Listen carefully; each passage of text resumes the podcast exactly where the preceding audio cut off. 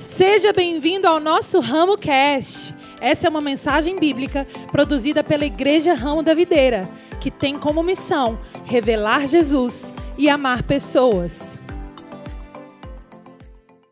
Aleluia! Muito boa noite, Ramo da Videira!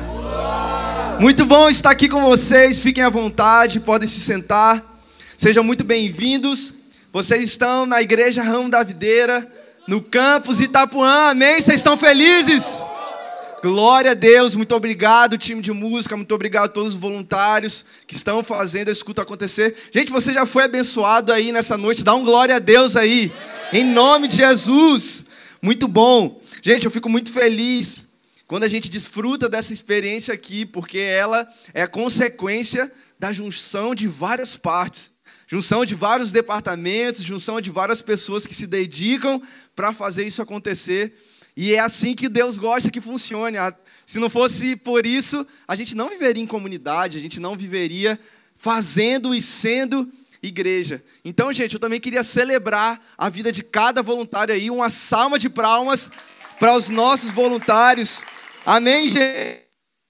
Bom, é, meu nome é João Vitor, tá bom? É muito prazer, eu tenho um prazer de servir aqui nessa casa, eu tenho um prazer de alguma forma poder contribuir com o reino de Deus e hoje eu estarei com vocês compartilhando a mensagem dessa noite. Na verdade, tendo o prazer de iniciar a série Âncora. Amém, gente?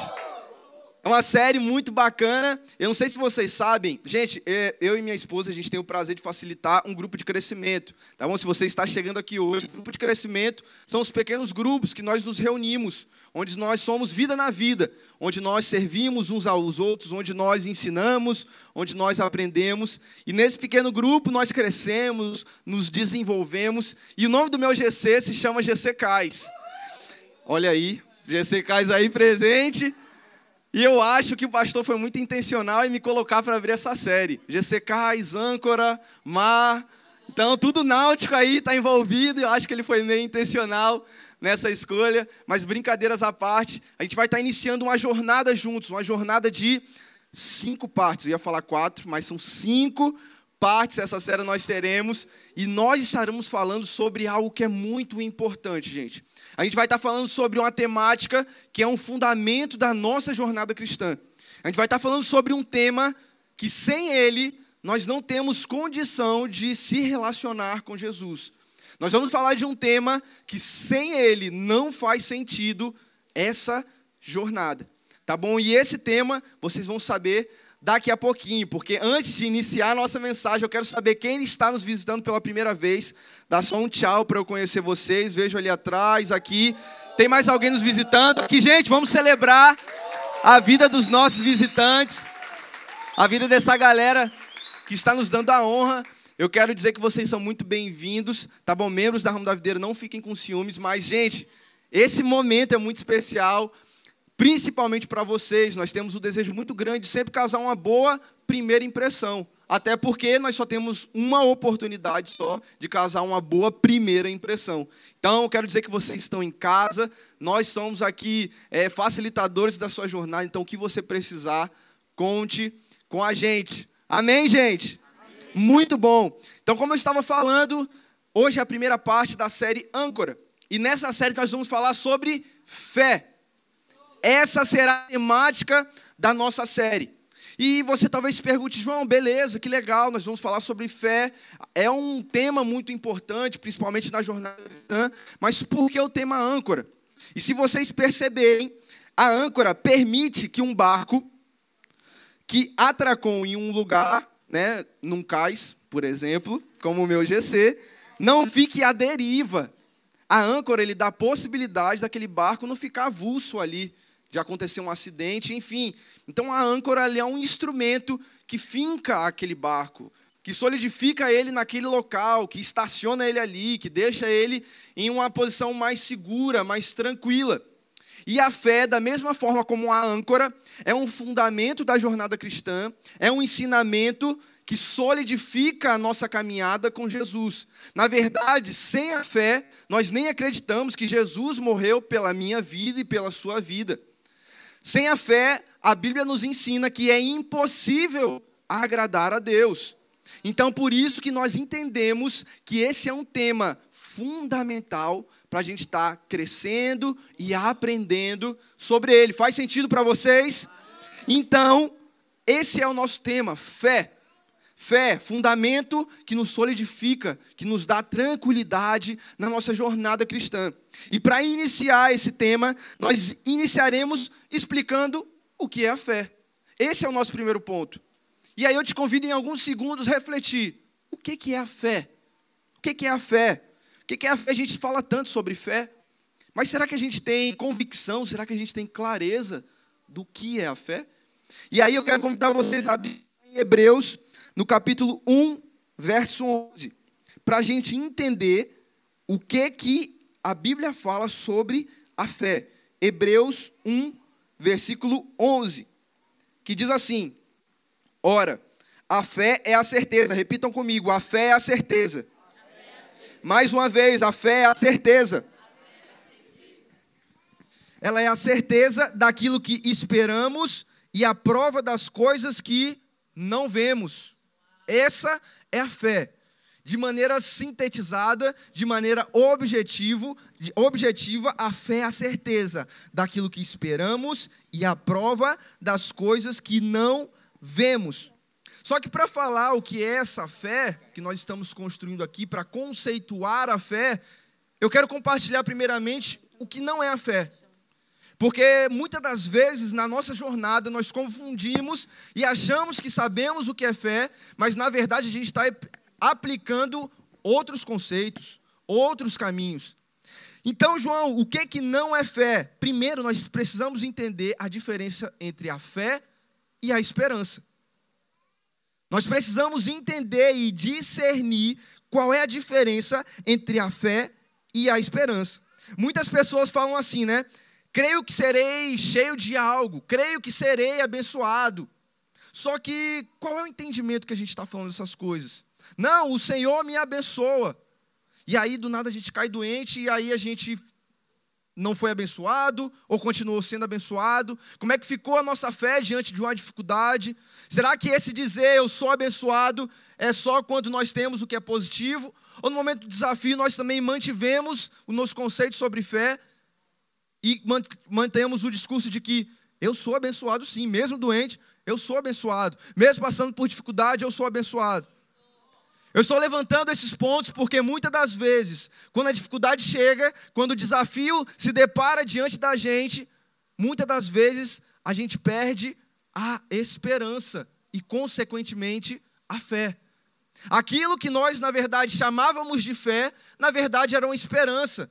E por que, que eu estou trazendo esse paralelo? Porque a esperança, ela fala de algo futuro, que eu acho que vai vir, que eu espero que vai chegar. Só que a fé, ela fala sobre o hoje. A fé fala sobre o presente. Essa é a diferença entre a fé e a esperança. A fé eu declaro com convicção o que já é, não o que virá. Então, João, eu sou salvo? Eu acho que não. Talvez sim, se eu fizer tudo certo. Eu espero que eu seja salvo. Mas nós, como igreja local, nós entendemos que através do sacrifício de Jesus e como Paulo nos ensina que a fé ela é fruto ou a salvação, ela é fruto da fé. Quando nós cremos que Jesus morreu naquela cruz e ele se sacrificou pela minha vida e pela sua vida, quando nós declaramos isso publicamente e cremos que ele o fez, nós somos salvos. Não é sobre algo que está por vir, mas na verdade isso aqui já é algo que aconteceu. Ele morreu, se doou por nós, e quando eu declaro, ele se sacrificou, aí eu estou declarando fé e adquirindo, recebendo o presente da salvação. Entendam que fé não é a esperança. Fé é quando nós temos convicção daquilo presente. Lá no nosso GC, nós estamos encarando um desafio com uma pessoa que está passando por um desafio de saúde, né, uma dificuldade de saúde. É algo bem delicado, que envolve essas questões de câncer, tumor, enfim. E assim que ela foi acometida desse diagnóstico, ela compartilhou com o nosso GC. Só que foi muito legal a unidade que o GC se manteve. Inclusive, tem outro GC na nossa casa que se chama Unidade, viu? GC top também. Mas nós nos movemos em unidade e nós não oramos, nós não pedimos pela cura. A cura vai chegar, nós não agimos por esperança. Nós agimos por fé, porque nós já declaramos cura na vida dela. Ah, João, mas vocês não estão sendo um pouco imprudentes? Não. O Senhor disse que naquela cruz ele levou todas as nossas dores e enfermidades, e por isso nós nos empoderamos e declaramos: você está curado em nome de Jesus. Não é sobre algo que virá, não é sobre algo que talvez aconteça, mas pela fé eu tenho convicção de algo, e por isso eu declaro. Mas quantas vezes nós dizemos que temos fé, mas nós nos movemos por esperança? Quantas vezes nós declaramos, não, vai acontecer, mas no coração está aquela dúvida: será? Será, Jesus? Quantas vezes nós hesitamos em orar por um enfermo, porque, pô, será que eu vou orar e ele vai ser curado? E se ele não for, eu vou passar vergonha. Isso não é fé, isso é esperança. É muito legal falar da boca para fora, mas como está o nosso coração. Nós precisamos entender a diferença entre a fé e a esperança. A fé é um fruto da convicção na palavra de Deus.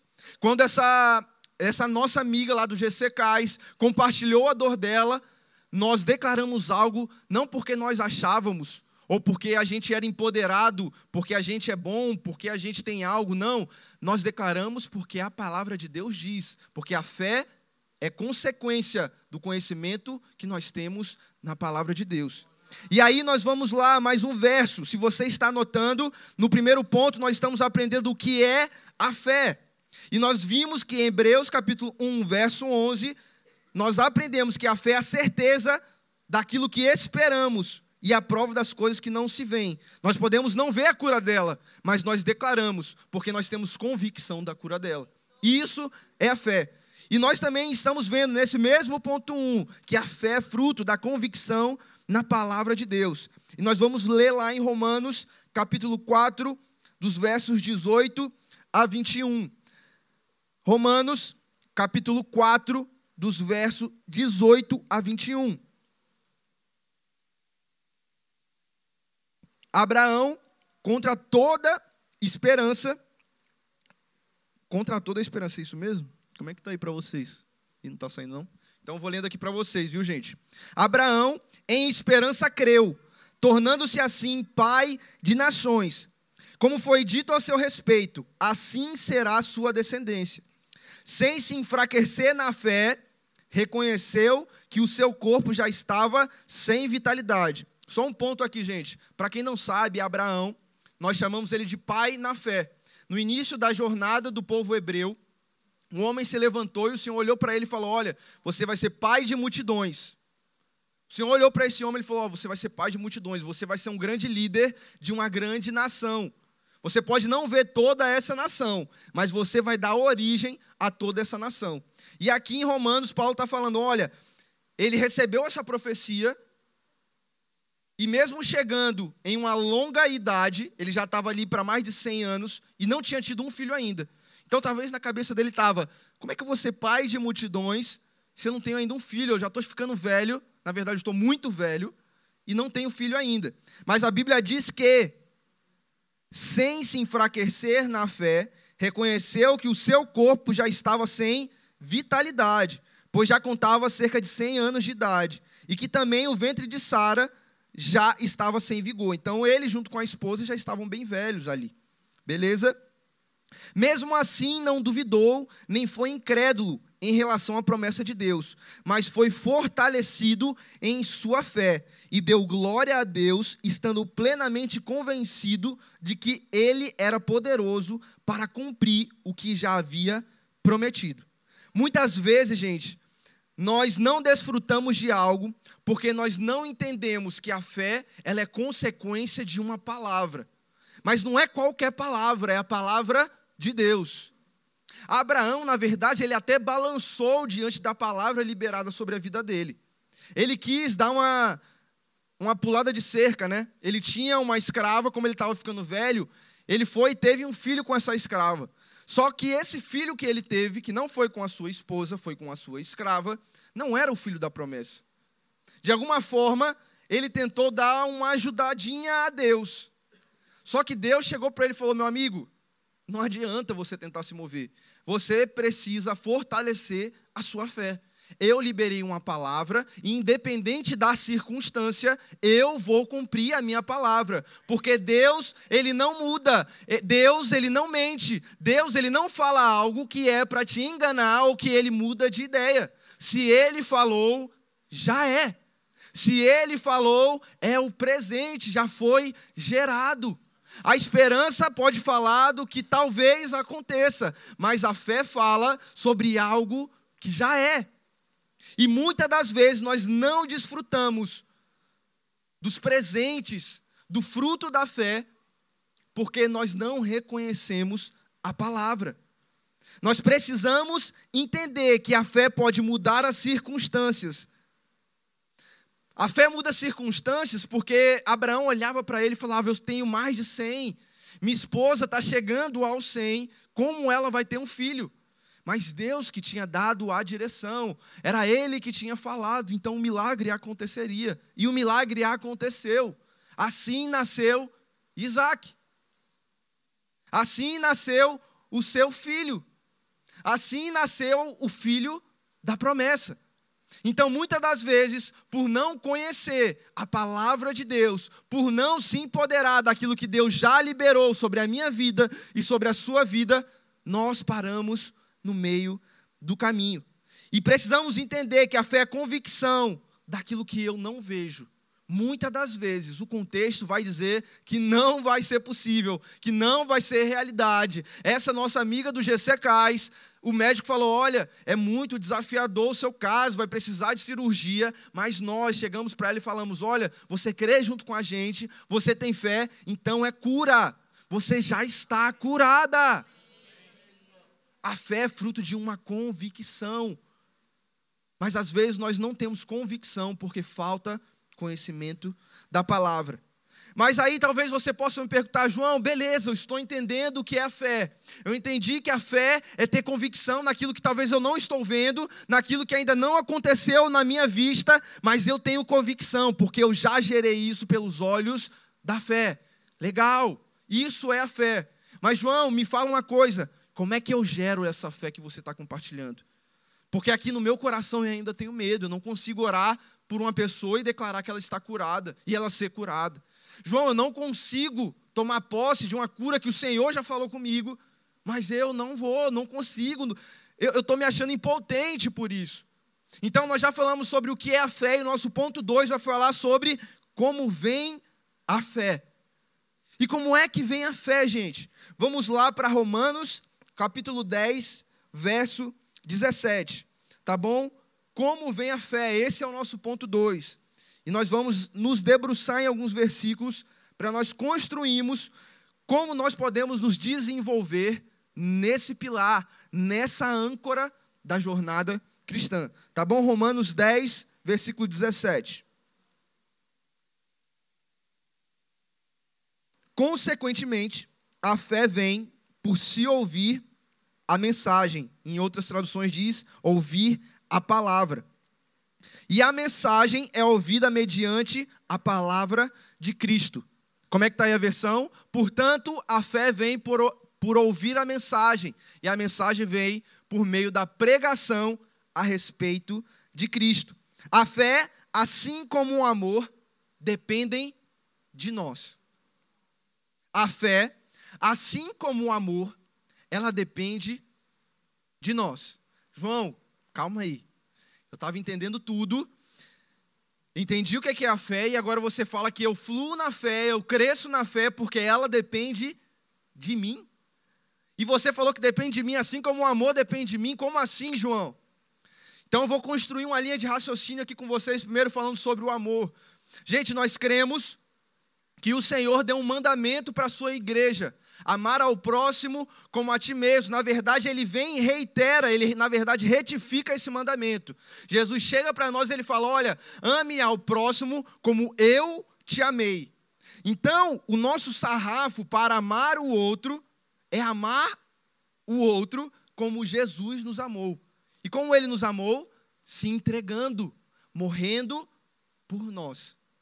Então perceba se Deus está mandando a gente amar, o amor ele não é um simples sentimento.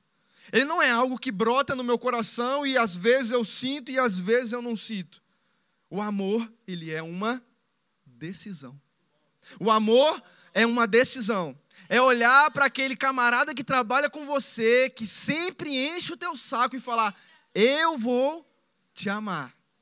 É olhar para a galera do teu trabalho que talvez não tenha uma linguagem como a sua e você falar: "Olha, gente, eu entendo a cultura de vocês, eu entendo que vocês gostam disso, mas por que a gente não deixa o nosso ambiente mais leve? É vida na vida dos nossos companheiros.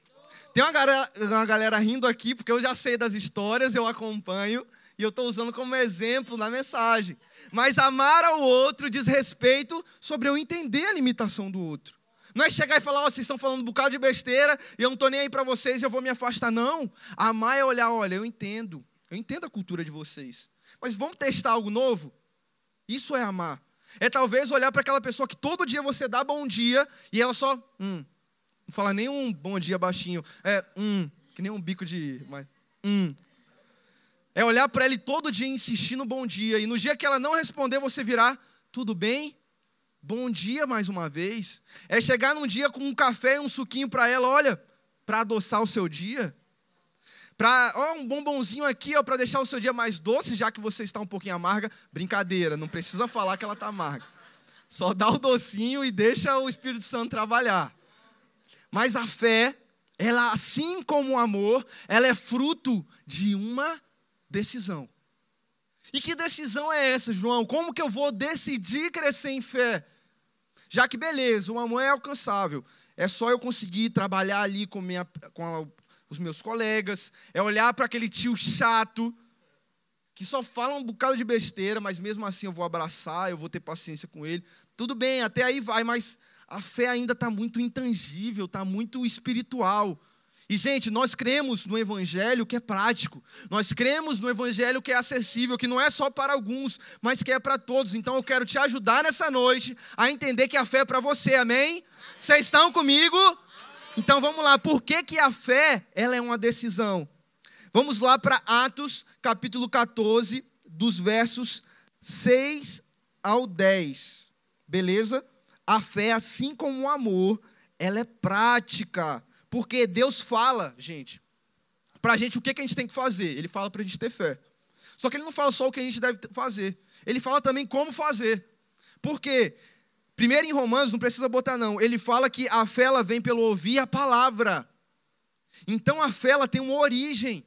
Se eu quero fluir em fé, o Senhor me ensinou que a fé ela flui através da palavra.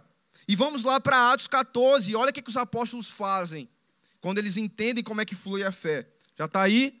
Pode botar aí. Atos 14, dos versos 6 ao 10. Vamos que eu vou contigo, que eu não tenho muito tempo, não. O pessoal já pega na minha orelha pelo tempo, então vamos embora. Quando eles souberam disso, os apóstolos souberam que tinha um pessoal precisando de ouvir o evangelho. Tudo bem? Fugiram para. Na verdade, na verdade, aqui eles estavam fugindo de um lugar que eles estavam pregando e chegaram em outro lugar para pregar. Tá bom? Fugiram das cidades licaônicas de Listra e Derbe, é um lugar lá na Ásia, viu? Um lugar escondido. E seus arredores, onde continuaram a pregar as boas novas. Então eles saíram de um lugar fugido, estavam pregando, ó, vamos pregar em outro lugar. Tá bom? Em Listra havia um homem paralítico dos pés, aleijado desde o nascimento, que vivia ali sentado e nunca tinha andado. Ele ouvira Paulo falar o apóstolo Paulo, tá, gente? Para quem não conhece. Quando Paulo olhou diretamente para ele e viu que o homem tinha fé. Vocês vão repetir comigo assim: um homem tinha fé. Para ser curado, disse em alta voz. Não, obrigado pelo acompanhamento. Mas então vamos mais uma vez. Um homem tinha fé. Obrigado, eu estou sentindo que vocês estão comigo. Isso é top. Tá bom? E aí, como um homem tinha fé, Paulo virou para ele e falou: Levante-se, fique em pé. Com isso, o homem deu um salto e começou a andar. Eu acho engraçado, só fazendo um parênteses, gente, que a Bíblia conta umas histórias, né? Como se fosse. O cara estava paralítico, não andava. Levante-se! E vai. E, podia ter um, algo mais lúdico, né? Mas eu fico imaginando, aí também o Senhor me deu uma brecha para imaginar. Eu fico imaginando os apóstolos, eles estavam na gíria aqui mesmo, sendo bem brother com vocês, eles estavam na onda. Porque eles estavam pregando e do nada, ó, oh, vou matar vocês. Aí eles fogem, chegam em outro lugar. E aí estão passando, vê um cara que está olhando para os apóstolos e estão falando: esses caras são de Jesus. E eles carregam algo que pode atingir a minha vida. O cara não, não falou isso. Ele pensou isso. E, ele, e os caras estavam tão na onda, como eu falei para vocês, que eles tiveram a sensibilidade: ó, oh, tem alguém aqui com fé. Tem alguém aqui que está com fé. Tem alguém aqui que está com convicção daquilo que ele não está vendo, mas que pode acontecer. E quando eles sentem isso, Paulão vira e ó, levante-se. O cara, bum! Que cena incrível! E isso está disponível para a gente. Esse é o melhor de todos. Talvez, por incredulidade, por falta de fé, a gente ainda não vivencie mais situações como essa. Na verdade, alguns não vivenciam, porque tem gente vivenciando aí. Amém? Amém? Amém, glória a Deus. Mas nós precisamos entender, gente, que a fé ela segue alguns caminhos. O Senhor fala, a fé é fruto da, de ouvir a palavra, de estar exposto à verdade, de entender qual é a palavra de Jesus. Qual foi a última vez que você sentou e leu a sua Bíblia para saber qual é a palavra de Jesus? Qual foi a última vez que não dependeu de uma pessoa com microfone para você ler e se expor a palavra de Deus? Muita gente fala, ah, mas porque o pastor quer manobrar todo mundo, ah, porque o pastor quer. Gente, tudo bem. Você acha assim? Pronto, leia a palavra. Quando você ouvir alguém falando assim, como eu estou falando agora, você vai ter conhecimento e vai poder discernir se o que o cara está falando é verdade ou não. Mas às vezes a gente não quer se expor à palavra. Só que essa passagem, essa experiência dos discípulos, dos apóstolos, nos dão alguns ensinamentos, e eu quero destacar algumas coisas aqui para vocês. Primeiro, da postura de Paulo. Primeira coisa que ele nos ensina nesse momento, a necessidade de pregar o evangelho. Eu sei que tem alguns visitantes, tudo bom? Vocês são muito bem-vindos aqui então agora. Não é para vocês essa. Mas gente, ele pregou, ele abriu a boca e comunicou as verdades do evangelho. Qual foi a última vez que você fez isso? Ah, João, eu não sei muito falar como vocês, não. Pregar o evangelho não é sobre ler um bocado de versículo, não, é sobre amar o outro. Isso é o evangelho. Qual foi a última vez que você honrou o teu chefe? Qual foi a última vez que tu honrou o teu pai, a tua mãe? Qual foi a última vez que você honrou o teu colega de trabalho? Isso é pregar o evangelho também. Nós pregamos o evangelho quando nós temos sensibilidade com o outro, com a dor do outro, quando a gente não olha só para nós mesmos, para a minha dificuldade, para a minha dor. Isso também é pregar o evangelho. E nesse momento, Paulo nos ensina que nós precisamos abrir a boca, se movimentar, porque pregar não é só com a voz, mas também com as ações, e nós precisamos expor as pessoas para que elas possam caminhar em fé. Então nós precisamos nos movimentar. A segunda coisa que Paulo nos ensina é que ele teve sensibilidade de perceber que o homem tinha fé para ser curado. Até para amar a gente precisa de discernimento. Isso é verdade. Não é para qualquer pessoa que a gente vai fazer qualquer coisa. Perceba que no teu GC tem uma galera, visitantes, desculpa, mas essa é para a galera aqui. Já já eu chego em vocês. Tem uma galera no GC, tem a galera que cola muito, que está disponível, que faz, acontece junto com o líder. E tem os caras que estão mais ou menos. Como é que a gente gere isso? A nossa atenção precisa ser organizada para que o cara que está com muita energia ele não perca isso e mantenha, mas trazer essa força desse cara que está agitado para alcançar o cara que está mais ou menos. Por quê? Porque nós precisamos ter a sensibilidade de como se mover em fé. Às vezes a gente se doa muito, às vezes a gente entrega muito para uma pessoa que. Lembra quando Jesus falou: olha, não joguem pérolas aos porcos? A gente precisa ter esse discernimento. Não é para todo mundo que a gente dá tudo, não é para todo mundo que eu dou o meu tempo. A gente precisa ser assertivo. E Paulo aqui, ele teve a sensibilidade: olha, esse cara tem fé, levanta. E o cara, opa. Então nós precisamos ter esse filho. E a terceira coisa que Paulo nos ensina é: ele teve ousadia para declarar cura. Às vezes a gente até prega, às vezes a gente até está levando o evangelho através do amor. Às vezes a gente até tem um pouquinho de sensibilidade, mas às vezes falta, sabe o quê? A convicção.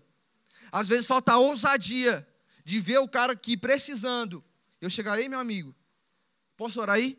O cara tá cheio de dor de cabeça ali, ó, enxaqueca braba. Amigo, você crê que eu posso orar por você se ser curado agora? Às vezes falta para nós essa ousadia de ser vida na vida de outra pessoa. Você crê que eu posso, através do nome de Jesus, liberar cura na sua vida? Paulo nos ensina três coisas muito práticas de como fluir em fé. Primeiro, lembrando, preguem o evangelho não só com palavras. Na verdade, se precisar de palavras, vocês falam, mas façam com atitudes. Nós pregamos muito mais com as nossas atitudes. Ele também nos ensina a importância da sensibilidade e também da importância de ter ousadia para se mover em fé. Só que esse paralítico, ele também nos ensina, visitantes, estamos comigo? Não estou falando que vocês são paralíticos, tudo bem? Não é isso.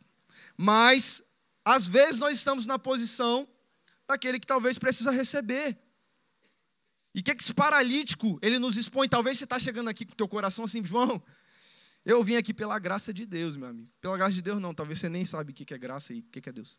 Talvez você chegou aqui, João, eu estou fraco. Eu, eu só, não sei nem como é que eu cheguei. Teve uma vez até que uma pessoa que se converteu aqui numa quarta-feira, ela chegou no final e falou: João, eu estava no meio da rua e vi uma postagem de vocês, vi que era perto da minha casa e só fui. Talvez você chegou aqui assim. Alguém te chamou lá atrás, ou sei lá, você só passou aqui, viu e entrou. E esse paralítico, ele nos ensina algo. Eu quero falar para você. Primeira coisa, eles estavam com o coração aberto para o evangelho. Eles estavam pregando e ele, ó, oh, tá fazendo sentido alguma coisa aqui. E ele deu atenção. Ele entendeu o que estava sendo compartilhado. Segunda coisa que ele nos ensina, ele teve fé para ser curado. Ele creu, ele não só ouviu, mas eles estão falando, faz sentido, e eu vou ter convicção. A palavra chegou e eu vou me mover crendo que isso é verdade. E a terceira coisa que ele nos ensina, ele levantou e andou. Ele não ficou com aquilo para ele, ele ouviu, ele creu e ele se movimentou. Ele saiu da inércia e foi para a ação. Quantas vezes, e agora é com todos, tá bom? Nós ouvimos, até achamos legal, é bacana, é verdade, mas nós não nos movemos. Já foi declarado, já foi liberado e a gente fica inerte. E a gente para. Como se ainda tivesse faltando alguma coisa. Já aconteceu, viu, gente? É que nem a salvação. Já foi feita. Toma posse e vai embora. Vai chamando mais gente, vai trazendo mais gente, vai se movimentando. Não é para parar em você, não é para parar em mim. Nós acabamos de sair recentemente de um congresso que o nome era Transbordar. Nós nos enchemos para transbordar. Então, nesse pequeno recorte, nós aprendemos muita coisa. E aqui nós falamos com esses dois públicos. As pessoas que precisam abrir a boca para pegar, pregar, se movimentar para levar o amor. E nós também estamos falando com as pessoas que precisam receber e se movimentar depois de ter recebido. Isso tudo é fruto da fé. A fé ela nos leva para a prática. A fé não é algo espiritual, só aquilo que eu não vejo. Não, a fé, o Tiago diz que a fé sem obras ela é morta. Então, se a fé não vira a ação, ela não adianta de nada. Nós precisamos avançar, igreja. Lá em Salmos, no capítulo 27, verso 1, diz assim: O Senhor é minha luz e a minha salvação, de quem terei temor? O Senhor é o meu forte refúgio, de quem terei medo? Se o Senhor é o seu Deus, se Ele é o que morreu por você, por que, que você ainda tem dúvida? Por que, que você ainda tem medo? Ele é a nossa âncora. É nele que tem que estar fundamentado toda a nossa jornada. Ele não falha, ele não muda, por isso nós cremos, por isso nós confiamos. Nós precisamos entender que é nele que nós precisamos solidificar a nossa crença. Creia no que a Bíblia diz e não em seus sentimentos. E aqui na Bíblia tem um exemplo muito legal, está lá em João capítulo 20, no verso 25. que diz assim, ó: Outros discípulos lhe disseram: Vimos o Senhor. Mas ele lhes disse: Se eu não vir as marcas dos pregos nas suas mãos, não colocar o meu dedo onde estavam os pregos e não puser a minha mão no seu lado, não crerei. De que, que eles estão falando aqui, gente? Aqui, Jesus está falando sobre Tomé. Ele queria acreditar na ressurreição de Jesus só se ele tocasse, só se ele pegasse. Só que lá em João, no capítulo 20, mais um pouquinho na frente, dos versos 28 e 29, diz assim: Disse-lhe Tomé, Senhor meu e Deus meu. Então Jesus lhe disse: Porque me viu, você creu? Felizes os que não viram e creram. Quantas vezes nós ficamos nesse meio do caminho entre Tomé e os que não viram e creram, entre os que precisam tocar, sentir, ter algo, esperar para crer. Nós precisamos entender que Deus ele não se move simplesmente por aquilo que se espera, mas ele se move por aquilo que nós não vemos, mas mesmo assim nós cremos. Deus se move não somente naquilo que está diante da nossa vista, mas naquilo que está diante da nossa visão. Nós precisamos entender que é assim que o Senhor se move. É assim que o Senhor se move. Nossa fé precisa ser baseada naquilo que Deus diz e não no que nós sentimos. Talvez não estou sentindo arrepio, a lágrima não está caindo, mas a palavra diz: eu creio, eu creio. Meu olho não está vendo, mas o Senhor disse: eu creio.